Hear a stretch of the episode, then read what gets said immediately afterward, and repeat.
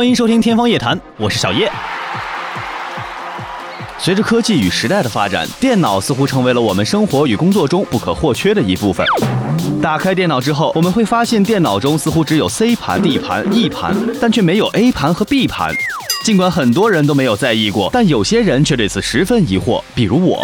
那么问题来了，电脑中的 A 盘和 B 盘到底跑哪儿去了呢？关于电脑的 A 盘与 B 盘，要从早期的电脑说起。在电脑出现的早期，还没有硬盘和光驱，人们把应用程序和文件都存放在软盘上，就连启动电脑也主要靠软驱。当时，一台电脑通常会安装两个软驱，即3.5英寸软驱和5.25英寸软驱，它们就是所谓的 A 盘和 B 盘。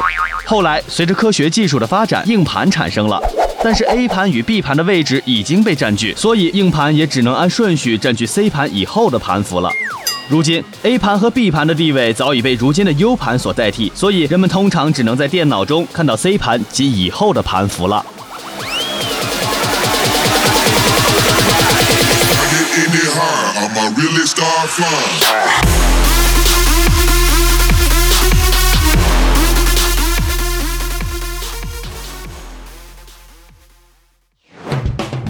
感谢收听《天方夜谭》，我是小叶，拜拜。